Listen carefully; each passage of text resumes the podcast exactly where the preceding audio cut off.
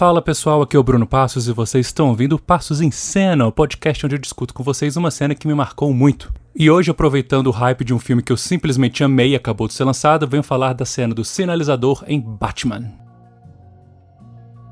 Obviamente, com spoilers, né? Então, vocês já sabem. Tem várias coisas para serem ditas sobre esse filme do Batman. Eu já fiz críticas no TikTok e no YouTube, se vocês quiserem conferir, mas eu quero focar nessa cena porque, ao longo do filme, a gente presencia um Bruce Wayne, um Batman que tá extremamente amargurado, extremamente traumatizado. E a gente percebe isso na atuação do Robert Pattinson, na, na forma como ele tem a postura do corpo, na forma como ele fala, na forma como ele mal interage com as pessoas. Se você vê até quando ele tá no enterro e o manobrista vai pegar o carro dele, ele só fala um obrigado assim, sem mal olhar. Ele não faz faz contato visual com quase ninguém quando ele é Bruce Wayne. Sinais de alguém que está quebrado, que não quer conexão com os outros, sabe? Ele não consegue fazer isso. Ele só olha para os outros enquanto é Batman. E nunca de uma maneira carinhosa, né? Convenhamos. E no começo do filme, quando ele vai no assassinato do prefeito, ele, como Batman, olha pro filho do prefeito. Ele se enxerga nesse menino. Isso é muito importante para essa cena no final. Porque no enterro, acho que é a primeira vez que ele faz contato visual em alguém como Bruce Wayne, que ele vê esse menino de novo, e é porque ele se identifica naquele menino, ele sabe pelo que aquele menino está passando, porque ele também é um órfão. E quando chega no final do filme, em que depois de ele conseguir derrotar os capangas lá do Charada, ele vai ajudar as pessoas, é uma coisa que ele não tinha feito ainda, ajudar as pessoas diretamente, saca? Ele estava mais focado em combater combater crime, bater em criminosos, e isso era muito voltado numa maneira dele soltar para fora um pouco da dor que ele sentia. Não que ele vai parar de combater o crime, obviamente, mas na hora que ele ajuda as pessoas, que ele estende a mão para ajudar, aquele é momento que já transforma ele, que ele já percebe, eita, eu tenho outra chance de lidar com isso, outra chance de fazer o bem para a cidade. E quando ele faz o bem para Gotham, ele faz o bem para ele mesmo. E isso que é muito bonito nessa cena, nesse final da história do Batman dele se entender melhor como herói, entender melhor seu papel que ele pode exercer para Gotham.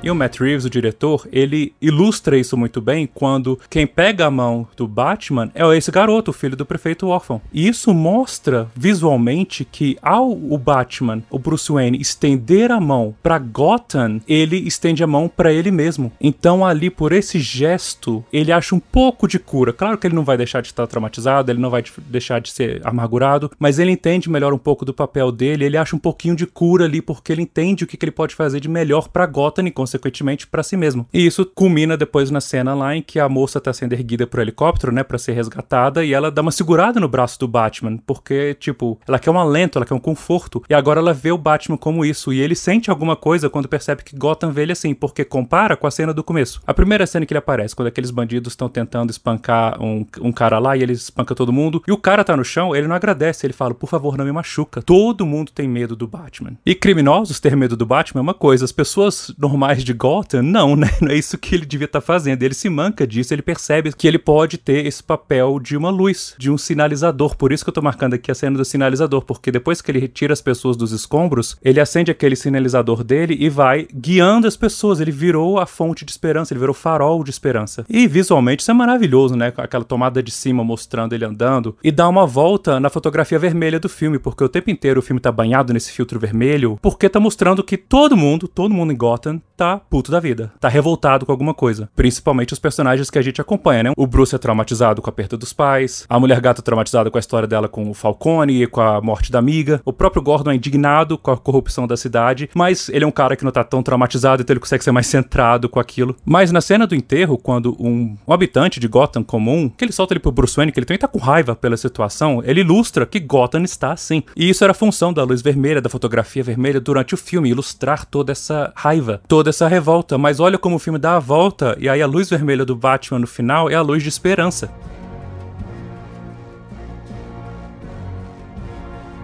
Isso é narrativamente brilhante, saca? Você dá toda a volta e fecha um ciclo de uma maneira muito certinha. Adorei ver um filme sobre um cara que estava buscando fazer algo por sua cidade e por si mesmo e descobre uma cura melhor para tudo em ajudar mais os outros, em focar em ajudar cidadãos de Gotham e não só em levar o mal e o medo a criminosos. Assim nasce um herói. Isso é praticamente um filme de origem, quase. Filmão, não percam, confere minha crítica lá no TikTok sem spoilers e confere minha crítica com spoilers no YouTube, tudo como Passos Nerds. Aliás, você me acha em todas as redes redes sociais com Passos Nerds. Me acha e comenta o que vocês acharam dessa cena do sinalizador em Batman. Um beijo para vocês, seus lindos, e estendam as mãos para os outros.